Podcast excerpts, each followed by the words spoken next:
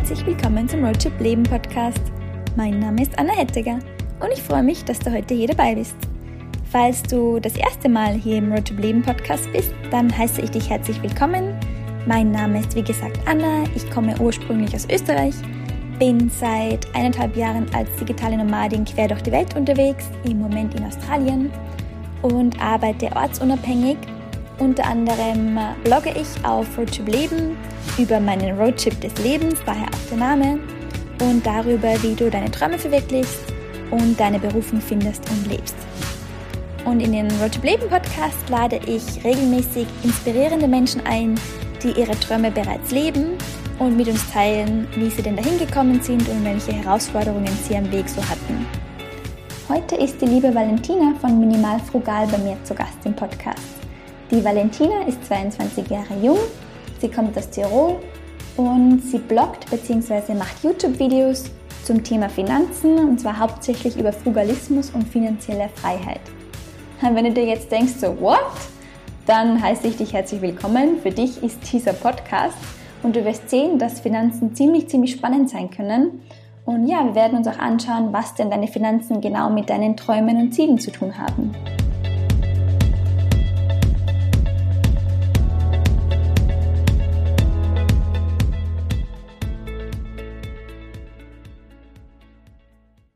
Hallo liebe Valentina, schön, dass du da bist.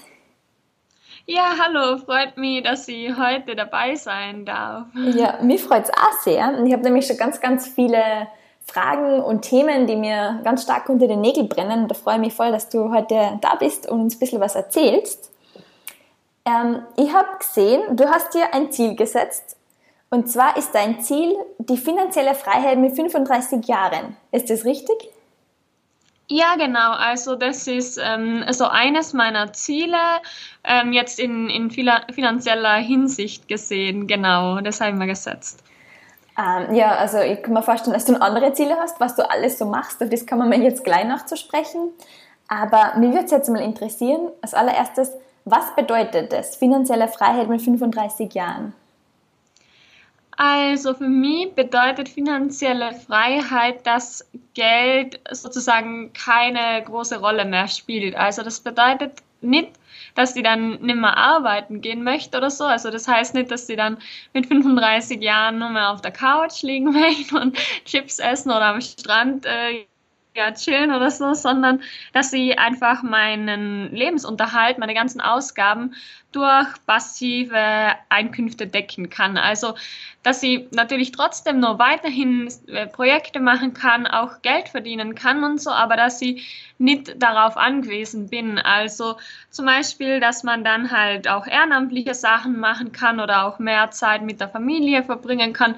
Man kann spontan entscheiden, ob man jetzt irgendwo hinreist oder zum Beispiel auch, ja, ob man jetzt wandern geht oder Skifahren geht, wenn auf einmal die Sonne scheint und es so ein schöner Tag ist. Also, dass man einfach unabhängig ist von irgendeinem Job oder so, dass man das immer wieder frei entscheiden kann, vor allem auch jetzt in Hinsicht, wenn man sich ähm, entscheidet, dann vielleicht doch nochmal irgendwie was anderes zu studieren oder andere Ausbildung zu machen, dass man dann einfach wirklich die freie Wahl hat und ja, genau da auf keinen externen Job oder so angewiesen ist, sondern halt das alles macht, was man halt eben so machen möchte. Und das kann dann natürlich auch Weiterarbeiten sein. Also einfach diese Wahlfreiheit zu haben, zu sagen, okay, jetzt mache ich einfach mal eine Reise oder ja, also das bedeutet für mich finanzielle Freiheit. Krass, also es klingt ziemlich cool. Aber wie muss ich mir das vorstellen? Wie erreicht man das? Du hast schon angesprochen, dass die passiven Einnahmen größer sind als die Ausgaben oder die Ausgaben decken. Oder wie funktioniert das? Genau, also es gibt verschiedene Möglichkeiten, äh, wie man sich ein passives Einkommen aufbauen kann. Also unter passiv würde ich jetzt zum Beispiel verstehen ähm, Dividenden oder Mieteinnahmen oder zum Beispiel, was man auch machen kann, ist, dass man sich zum Beispiel ein ähm, ETF-Depot aufbaut, also in ETFs investiert. Also das sind äh, sozusagen Indexfonds, also da sind ganz, ganz viele Aktien von verschiedenen Unternehmen drin und wenn man dann, also da gibt es auch so Faustformeln, vielleicht kann ich da auch noch ähm, kurz drauf eingehen. Also Es gibt da zum Beispiel so eine Regel, dass man das 25-fache von seinen jährlichen Ausgaben angespart haben muss, also ähm, in eine, also halt das Vermögen halt aufgebaut haben muss. Und dann könnte man davon jährlich 4% entnehmen und das wird dann die persönlichen Ausgaben decken. Und dann könnte man eben zum Beispiel von diesem Vermögen eben immer diese 4% jährlich entnehmen und damit seinen Lebensunterhalt bestreiten. Und eben deswegen braucht man auch das 25-fache von seinen jährlichen Ausgaben, weil es dann umgekehrt halt die 4% sind. Ähm, ja, genau, solche Möglichkeiten gibt es oder zum Beispiel auch über Dividenden, ähm, die dann Unternehmen ausschütten. So könnte man zum Beispiel auch seine Ausgaben decken oder auch zum Beispiel durch äh, vermietete Wohnungen da einen äh, Cashflow aufbauen. Das wären halt so Optionen, wie man dann das passive Einkommen erzielen kann und von dem man dann leben kann. Aber ich denke halt auch, dass diese finanzielle Freiheit oft ist. Also ich glaube, man muss jetzt nicht unbedingt erst das 25-fache von den jährlichen Ausgaben haben und dann von einem Moment auf den anderen sagt man, okay, jetzt ist das ganze Leben anders, sondern ich merke schon auch, dass einfach so ein bisschen finanzieller, finanzielles Polster auch schon sehr viele Freiheiten mit sich bringt. Ja, krass. Also da war jetzt einiges schon drinnen. ähm, bevor ich jetzt nochmal genauer nachfrage, was du jetzt konkret machst für deine finanzielle Freiheit, würde mich jetzt mal interessieren, man, du bist 22 Jahre jung, stimmt? Mhm. Genau. Mit deinem Alter, du, da habe ich studiert, eher in Innsbruck, also da, wo du bist, und ich war feiern und habe mir jetzt über sowas keine Gedanken gemacht und habe, glaube ich, noch nie mal gewusst, was finanzielle Freiheit ist. Wie bist du zu dem gekommen? Ja, das ist eigentlich voll durch Zufall passiert. Also im Prinzip war es so, ähm, ich habe früher sehr, sehr viel geshoppt eigentlich. Also ich war einfach gern einkaufen und ja, das war so mein größtes Hobby, würde ich mal sagen und habe dann eben immer viel gekauft. Mein ganzer Kleiderschrank war bummvoll ähm, und ja, ist aus allen Nähten geplatzt und habe doch immer das Gefühl gehabt, man braucht doch noch mehr und es ist immer noch nicht genug und ich will noch dies und jenes haben. Und irgendwann hatte ich dann das Ziel, dass ich mal ein Auto kaufen wollte. Also ich wollte auf ein Auto sparen. Das war dann so ähm, um die Matura herum. Also ich wollte dann eigentlich Geld ansparen, um dann nach der Matura ein Auto zu kaufen. Dann habe ich immer wieder ein bisschen gespart, also habe ein paar Nebenjobs gehabt und habe halt immer ein bisschen was zur Seite legen können. Und dann hat sich das Ziel aber wieder in Luft aufgelöst, weil ich einfach gemerkt habe, ähm, das macht gar keinen Sinn, weil ich eh in der gleichen Stadt dann auch studieren angefangen habe. Und ja, da wäre Auto halt wirklich sinnlos gewesen in der Stadt, wo ich eigentlich voll die guten öffentlichen Verkehrsanbindung auch habe. Und dann hat die halt ähm, einfach weiter gespart und habe dann das Ziel gehabt, mir eine Eigentumswohnung vielleicht mal zu kaufen. Also ich wollte dann eigentlich auf eine Eigentumswohnung sparen und auch dieses Ziel habe ich dann irgendwann wieder verworfen. Ähm, also hat sich dann einfach, ja, keine Ahnung, also dann bin ich eigentlich ähm, im Frühling 2019, also vor ein bisschen mehr wie einem Jahr, bin ich auf ein Interview mit, mit Oliver Nölting gestoßen. Das ist so, ich würde sagen, der bekannteste Frugalist von Deutschland. Und dann habe ich eben das erste Mal über Frugalismus gehört und über das Thema finanzielle Freiheit. Und das hat mich so fasziniert, weil ich bisher eigentlich immer nur materielle Gegenstände so als Sparziel gehabt habe. Also halt eben zum Beispiel Auto oder irgendwie Eigentumswohnung, das sind ja alles halt so materielle Dinge. Und mir war eigentlich gar nicht bewusst, dass man auch eben sozusagen auf Freiheit sparen kann. Also dass Geld eigentlich auch Freiheit sein kann.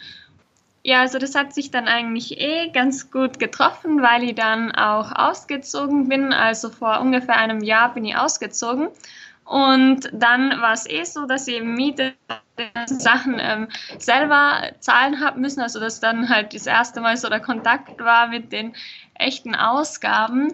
Und dann war ich eben so begeistert von dem äh, Konzept Frugalismus. Also das hat mich wirklich sehr interessiert, auch weil ich mit der Zeit immer mehr so den Minimalismus für mich entdeckt habe und dann ist eben noch der Frugalismus dazugekommen und die beiden Konzepte haben ja, finde ich, schon auch so einige Ähnlichkeiten.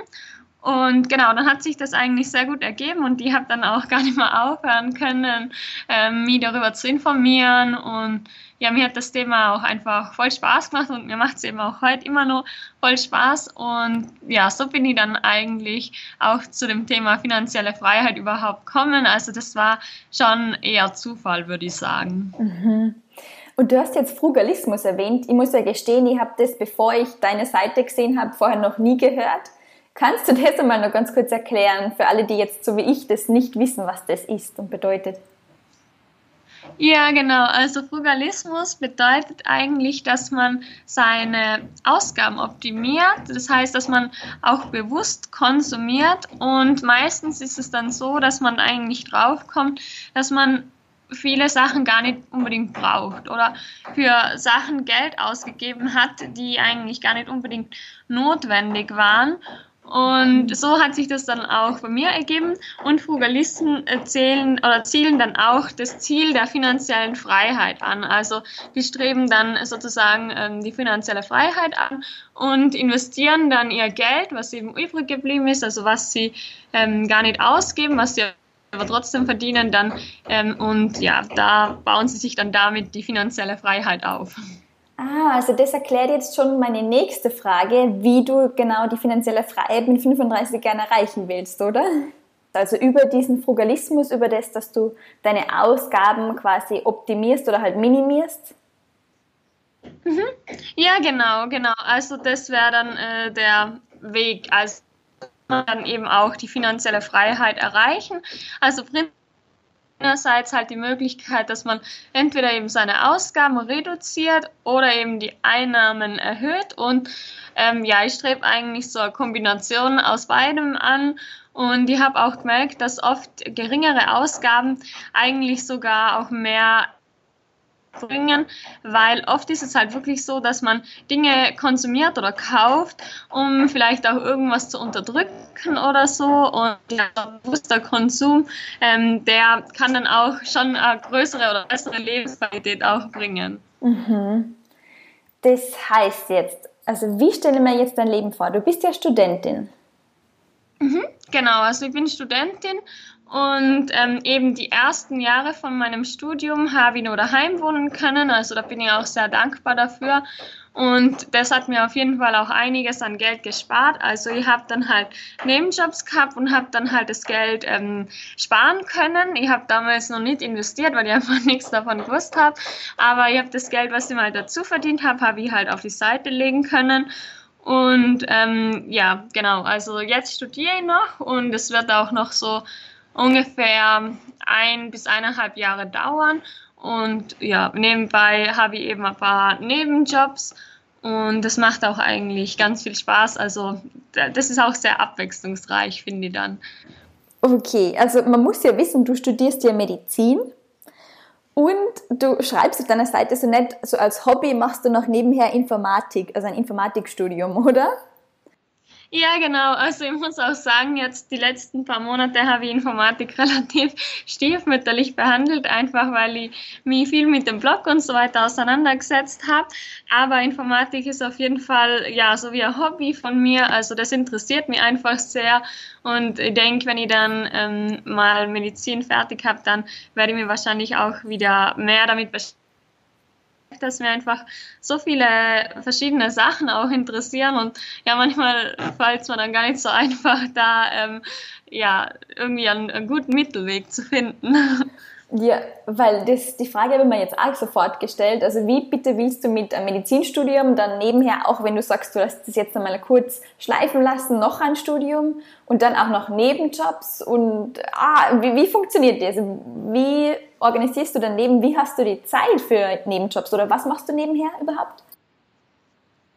Ja, also ähm, ich muss auch dazu sagen, dass jetzt bei Medizin alle Prüfungen fertig sind. Also sonst glaube ich, wäre das jetzt echt ein bisschen schwierig. Und bei Informatik habe ich das jetzt halt so gemacht, da waren halt die Prüfungen im Sommer, das heißt, ich habe dann im Sommer gelernt oder sie waren im März, also nach den Medizinprüfungen. Also von daher ist es eigentlich ganz gut gegangen. Also es war halt immer so antizyklisch. Also beim einen gelernt hat, dann war beim anderen nichts. Und ähm, es ist halt, also Informatik ist nur ein Fernstudium, das bedeutet, man muss da nicht anwesend sein. Es ist halt auch ähm, was ganz anderes. Und ähm, ja, sonst halt am Wochenende, da habe ich flexible Nebenjobs, also die finden nicht jedes Wochenende statt, sondern das kann man sich einteilen. Und ähm, ja, da mache ich Kurse und Sitzwache in der Klinik. Und da ist es zum Beispiel auch so bei der Sitzwache, da kann man dann nebenbei aber auch was lernen. Und äh, das kommt halt immer darauf an, wie viele Patienten da sind und so, aber da kann man auf jeden Fall auch nebenbei ja immer nur was machen und dann hat man da eigentlich, also das ist eigentlich eine coole Möglichkeit, wie man dann halt nebenbei auch noch ein bisschen lernen kann für Prüfungen oder so. Ja, krass. Aber das ist halt immer flexibel. Also das mhm. sind nicht, also ist nicht jeder Sonntag und nicht jeder Samstag, sondern je nachdem ähm, kann man sich das dann halt einteilen oder je nachdem, ob da auch wirklich Patienten sind, findet das dann halt statt oder nicht. Mhm. Ja, krass. Also ich finde das ja Wahnsinn. Da merkt man schon, dass das mit deinem Ziel wirklich ernst ist, weil ja, ich kann mich selber noch gut erinnern, wie busy ich als Studentin war und wie busy meine Mitbewohnerin war, die auch Medizin studiert hat. Also von dem her, da ist schon einiges zum Lernen. Und das finde ich ganz schön, weil du einfach auch zeigst, so, oder du, du räumst du mit einem Vorurteil auf, das was viele Leute, glaube ich, gleich schon mal haben oder so den Gedanken, boah, ja, aber wenn man studiert, dann kann man ja schon mal gar kein Geld sparen, weil dann ist man sowieso immer knapp bei Kasse, oder? Ja, also ich denke, es kommt halt wirklich sehr drauf an, halt auch, wo man studiert oder zum Beispiel auch ähm, generell, ob man jetzt zum Beispiel am Anfang daheim wohnen hat können. Das war halt auf jeden Fall sicher ein großer Vorteil von mir, den halt viele nicht haben. Mhm. Ähm, das hat man sicher einiges gespart. Und ja, sonst ähm, glaube ich, kommt es halt darauf an, ähm, wie viel Freizeit möchte man haben oder wie ernst betreibt man das Studium. Also es gibt ja auch viele Leute, die gehen halt voll gern in die Vorlesung und ich war eher nicht der Vorlesungsgänger. Also im ersten Jahr war ich noch dort, aber dann hat man wieder eigentlich nicht mehr gesehen, außer vielleicht mal am Semesteranfang und dann nie wieder. Ähm, ja, und ich glaube, es ist halt einfach auch wichtig, dass man Spaß an der Sache hat. Also ja, mir, mir, hat es auch einfach immer Spaß gemacht, ähm, da ein bisschen was nebenbei zu machen und das ist dann, finde ich, auch auf jeden Fall abwechslungsreich. Mhm.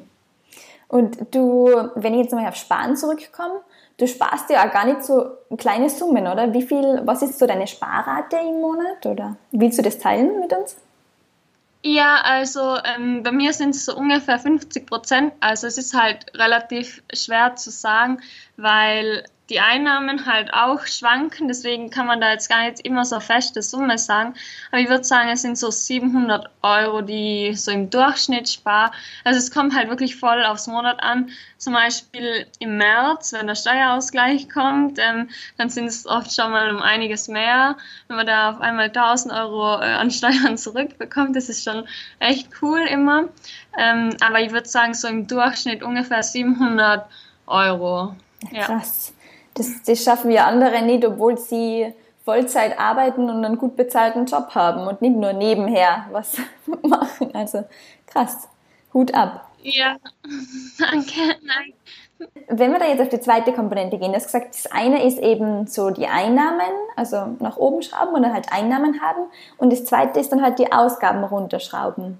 Wie schaffst du das, dass du quasi 700 Euro im Monat sparen kannst als Studentin? Ja, also ähm, ich habe ungefähr Ausgaben von 700 Euro.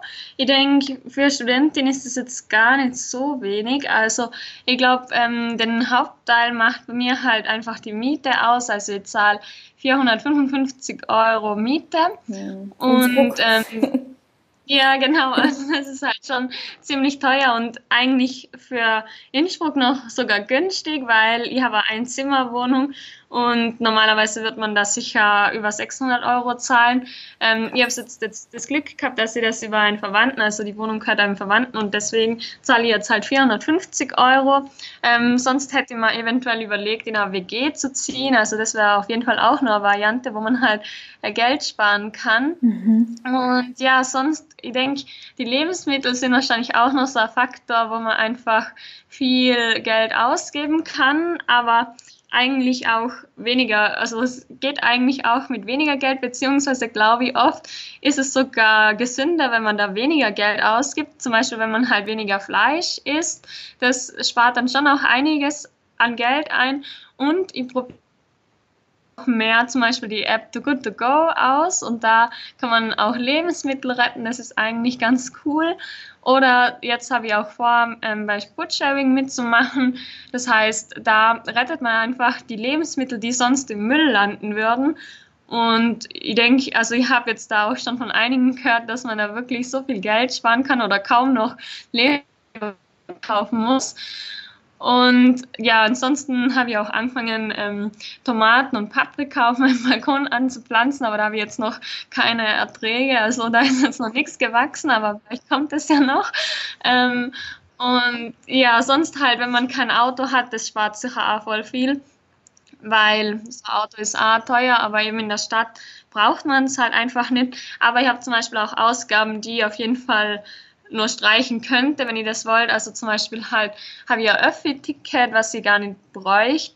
Aber das nutze ich dann halt, um herumzufahren eben. Also das ist dann sozusagen mein Urlaub, weil ich dann mit dem Öffi-Ticket halt in ganz Tirol rumfahren kann und mir die Gegend anschauen kann und ich gehe einfach voll gern wandern und spazieren. Also es gibt Ausgaben eben, die eigentlich nur einsparen können. Oder zum Beispiel Fitnesscenter wäre ja jetzt auch nicht unbedingt notwendig.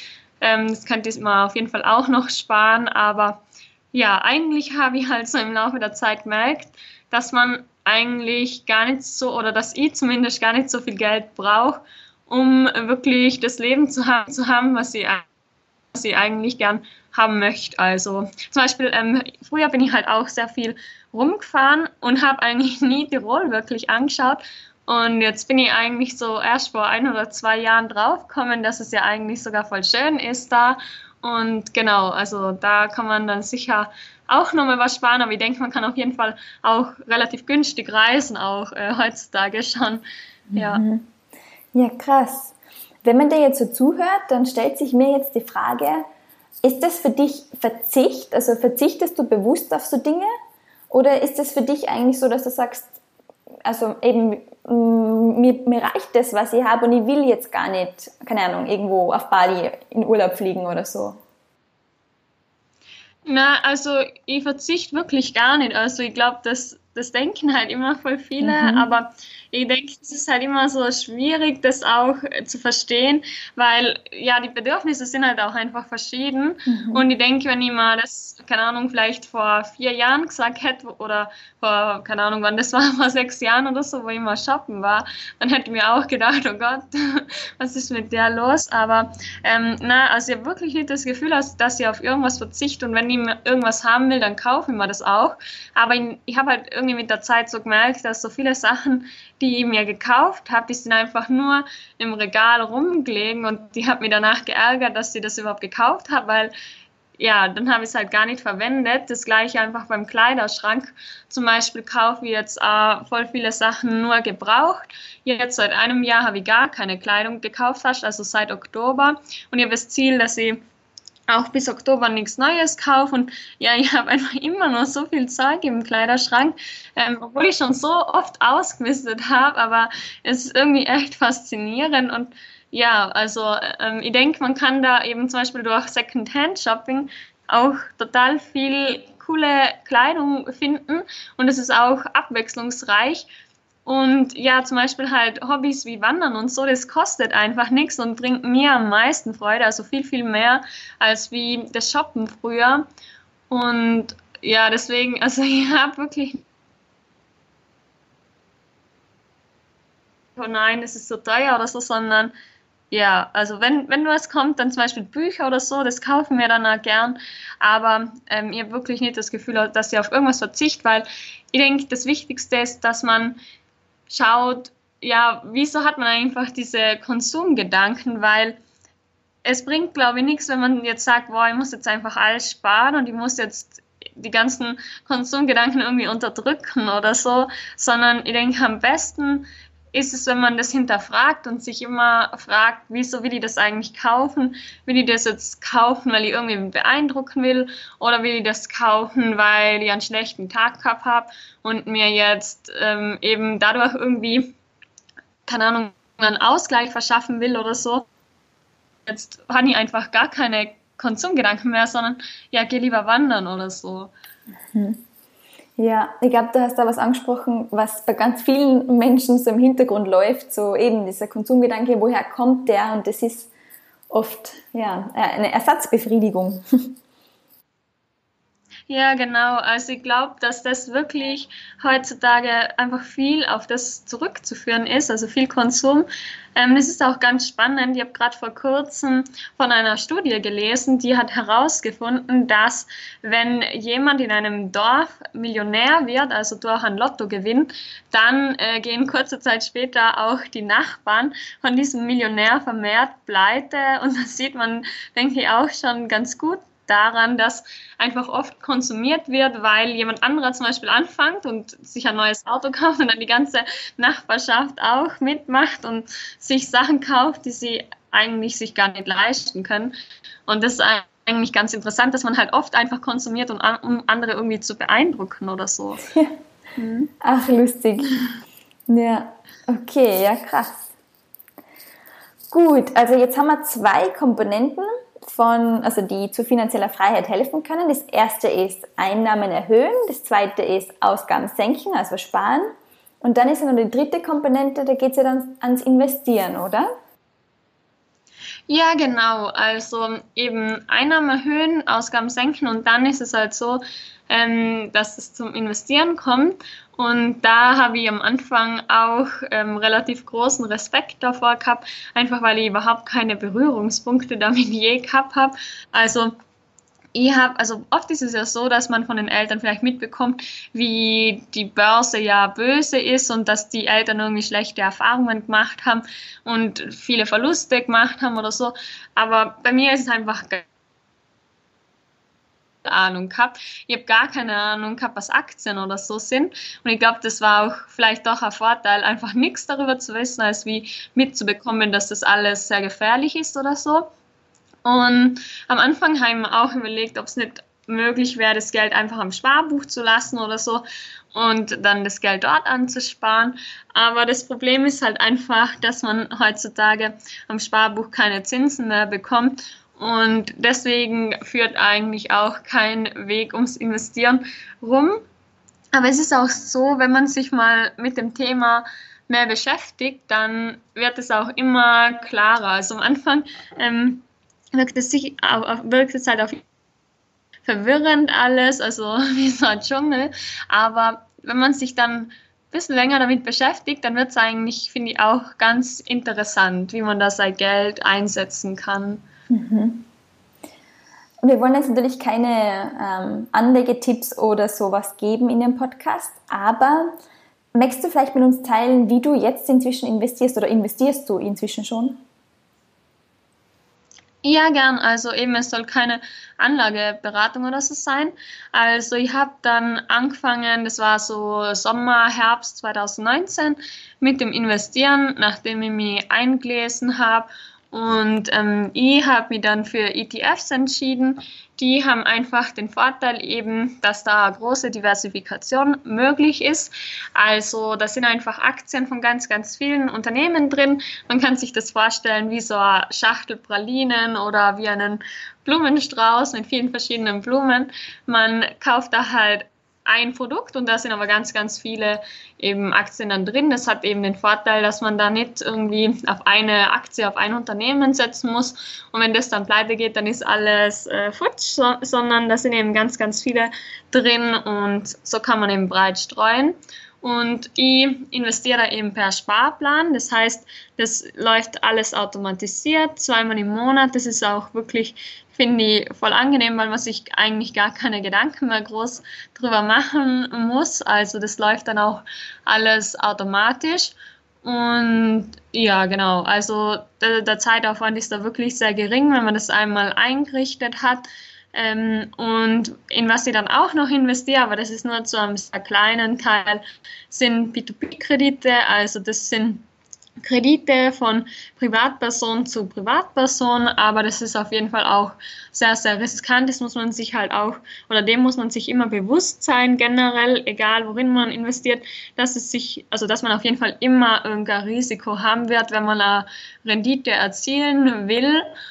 Und ähm, ja, da bin ich eben nur zu einem sehr kleinen Teil investiert und seit kurzem auch zu einem kleinen Teil in Kryptowährungen. Und ja, aber der größte Teil ist eben in diesen ETFs und das habe ich auf jeden Fall auch weiterhin vor.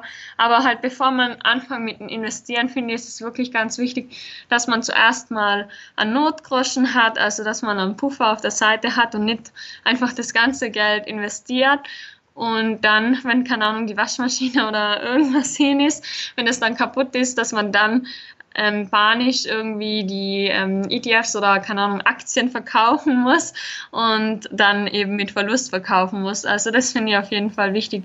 Und ja, dass man, dass man sich dem halt auch bewusst ist, dem Risiko. Mhm. Und du hast vorher schon gesagt, am Investieren führt eigentlich kein Weg vorbei, weil am Sparbuch gibt es keine Zinsen. Ähm, kannst du da vielleicht nochmal näher drauf eingehen? Ist, ist finanzielle Freiheit erreichbar, ohne dass ich investiere oder ist das schwierig?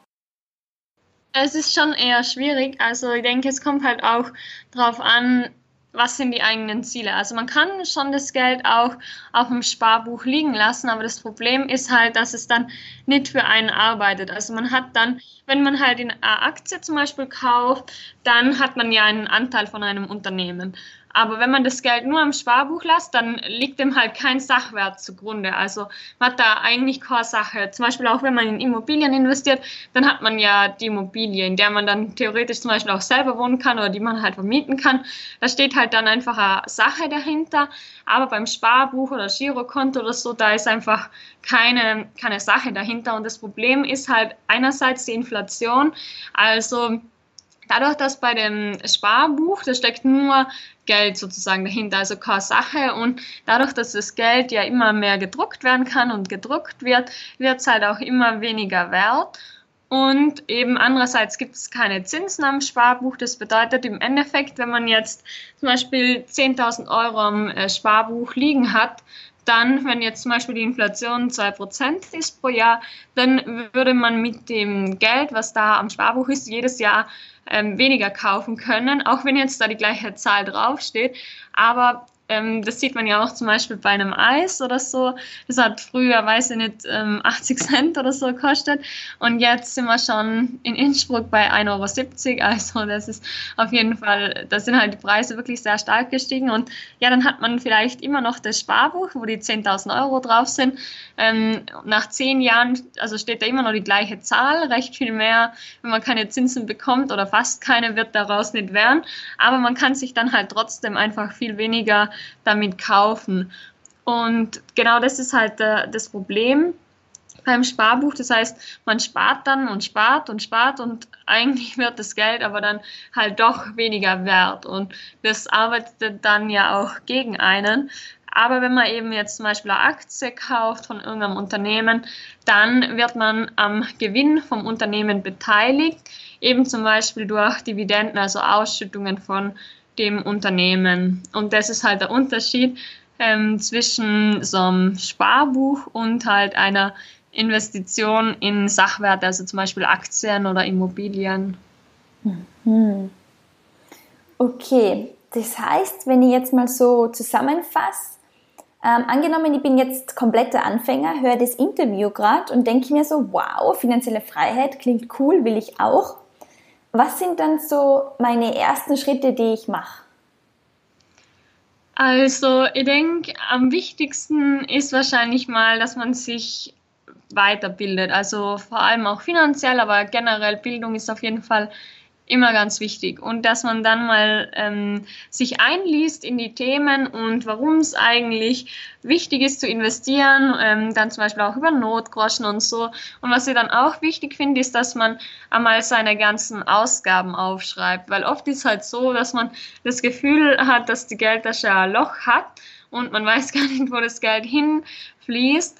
Und wenn man jetzt mal wirklich einen Monat lang oder am besten wäre es noch drei Monate lang jede Ausgabe aufschreibt, dann denke ich, hat man auch schon mal einen ganz, ganz guten Überblick über die finanzielle Situation. Und dann, wenn man mal weiß, wo das Geld hingeht, dann kann man auch dran arbeiten und schauen, ja, welche Abos habe ich denn, die ich eigentlich gar nicht brauche und dann könnte man hergehen und die zum Beispiel kündigen oder auch wechseln, weil ja beim Handytarif ist es so, zum Beispiel ihr ähm, bis vor einem Jahr habe ich einen Vertrag gehabt, erstens mal, also eine Bindung mit zwei Jahren und dann habe ich nur, ich glaube, 23 Euro pro Monat gezahlt für einen Gigabyte. Und jetzt habe ich den gekündigt und jetzt zahle ich halt 10 Euro für 10 Gigabyte und das ist halt schon nochmal ein Riesenunterschied. Also man zahlt weniger und kriegt auch mehr dafür dafür.